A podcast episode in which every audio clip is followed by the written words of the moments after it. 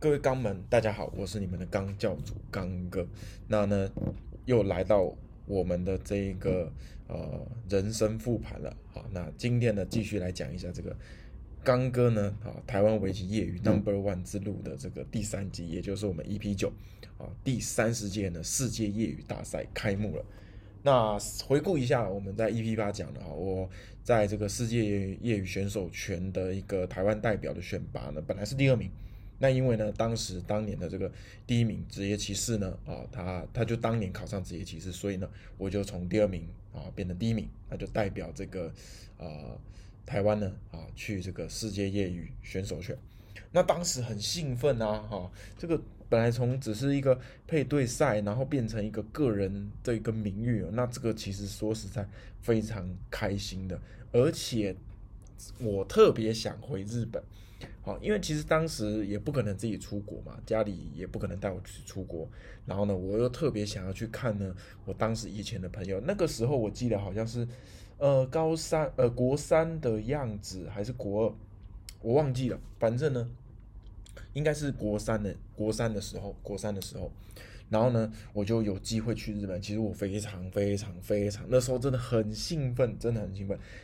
那一次呢的这个选拔赛呢。我能我能能够代表，最后能够代表呢？我那时候那当天知道消息那个晚上完全睡不着，我就一直保持的很亢奋的状态，然后一直去查说日本哪里好玩，日本哪里好玩。好，那呢这个时间呢，好时光流逝的非常快哈。我因为这个比赛呢，其实我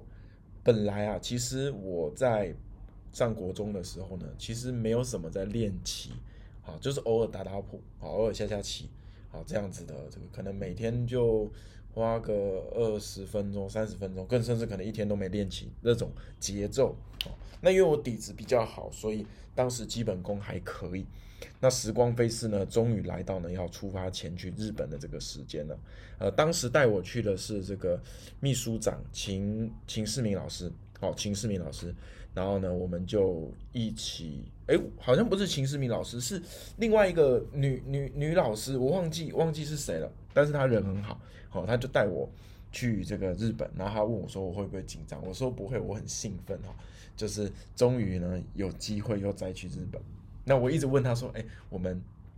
是在日本的哪里啊？哈，这个呃有没有中间有没有空呢的时间呢？可以自己出去溜达溜达这样子。好，那那一次的比赛呢，非常幸运的呢，刚好是在这个日本的东京。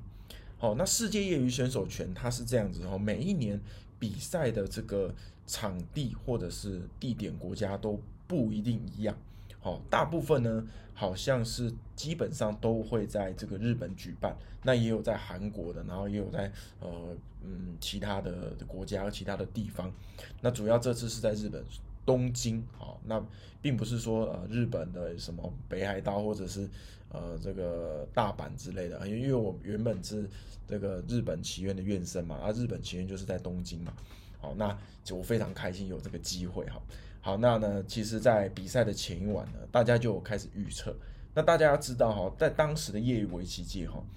最强的应该是这个韩国和中国这两个呢。是非常非常强的。那日本呢，也不敢说不强，但是呃，跟这两个国家来比的话呢，确实呢没有到这么的强，哦，没有到这么的强。可是呢，也算是呢，我认为夺冠的巨头了。因为在大家可以去查一下哈，世界业余选手权，其实在前面的一些呃这个名次的话，其实日本大部分都还是排在前面的，更甚至还有一些日本。的这个呃棋手呢拿过冠军，总之啊这个比赛呢就即将开始了。那我还有印象哈，这个就是前面几盘棋呢，我记得到前三盘棋呢，我是遇到一些呃在围棋呢没有那么兴盛的国家哈，因为总共是六十一个国家代表来参参加。好，那呃我前面三盘呢可以说是还蛮幸运的呢。啊，过关斩将，然后到了第四盘呢，遇到了这一个金泽盛荣的这个老将哈。那我心里呢，其实也知道说，啊，这个比赛呢，我必须打败他，不然呢，我是没有机会能拿到很高的名次，因为呃，其实当时我知道呢，这个中国和韩国呢，这一位是这个胡玉清啊，这个四大天王，中国的四大天王，还有一位韩国的呢，也是跟鬼一样，反正韩国的业余就跟鬼一样，所以呢，我我的首先目标，我必须先把这个老头干掉。可是呢，其实这盘棋我一开始下的有点谨慎，因为我不想要这个呃，就是说在一开始呢露出太多的破绽，被这个那个老头抓住的话，那我觉得我应该赢不了。所以我前面呢下的很平缓，可是到大概呢四五十手的时候，大概三十五手左右，我应该是三十五手左右，我开始意识到了这个人的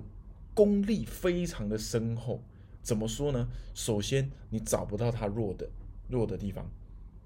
那这个时候呢，我如果呢，啊，这个贸然的进攻呢，可能反而掉入他的陷阱。可是我又感觉到我的目数呢，哦，整盘棋的这个空呢，好像呢有点不太够，就个鼻子被他牵着走。所以呢，我在那个前半盘大概呢三十七手。这个下面有棋谱，大家可以去看一下。三十七手以后，我开始呢啊发动比较强烈的进攻。可是呢，呃，直到中盘的时候呢，这个老头实在下得太稳了。我一直觉得这个局势呢很接近，可是怎么追都追不上，怎么都追都追不上。然后呢，到大概呢一百三十手的时候，我心里已经有一个答案，就是我这盘棋可能会输给他，尤其而且是呢输不多，输一点点。哦，这个是我当时呢最真实的感受，我觉得我要输了，其实挺可惜，可是我又找不出呢我自己这盘棋到底哪里下错，因为当时没有 AI，我也不知道怎么分析，所以我就觉得我下的很稳，也没有太多错误，可是对手也下的很稳，感觉上他在这个局部细微的地方呢下的比我还要更好，那到一百二十几手的时候，我觉得就可能要输了，可是呢没想到，我觉得可能是我的偶像呢李昌镐大李呢。哦，这个默默呢啊，在支持着我哈，在这个大概呢一百五十手左右，对手啊，感觉上慢慢有一点这个呃，就是侥幸呃，或者是说那个太乐观了，他觉得自己这盘棋应该是会赢的，所以他开始慢慢退让了。然后呢，我从官子阶段哈，慢慢一步一步捞，我当时的心态就是能捞一目棋就给他多捞一点。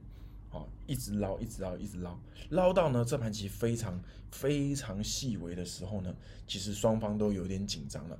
好，那他最后呢，其实我有感觉到他这个体力比较不支，因为世界越野选手权呢这个比赛其实呃每人的时间还是蛮长的，我记得好像是一个小时还是一个半小时。哦，所以呃对于长时长时间比赛来讲呢，对年纪大的人呢，确实这个呃这个负担会比较重。那我那时候年轻气盛嘛。而且呢，我在下棋的时候就一直瞪着对方。小朋友呢很喜欢这样子，就一直对瞪着对方。然后我可我感觉他可能是感受到我的压力，在中盘的时候，大概接近呢啊这个快两百手的时候，对手终于犯了一个天大的失误，然后我也抓到这个失误，最终呢这盘棋呢赢了零点五目。好，当时的这个比赛因为是在日本，所以是用比目法的，哦，所以是最后零零点五目。当时呃贴目是六点五目，所以总之呢，哇，这盘棋拿下来呢，我真的非常非常的开心。好，虽然呢，呃，也没有信心说会拿冠军，或者是没有信心说会真的很前面，但是我觉得对我而言呢，能打败这个这个三巨头的日本代表呢，我就已经非常开心了。好，应该说，其实每次呢，我觉得。这个代表台湾呢去参加世界业余选手权的选手呢，其实压力非常大，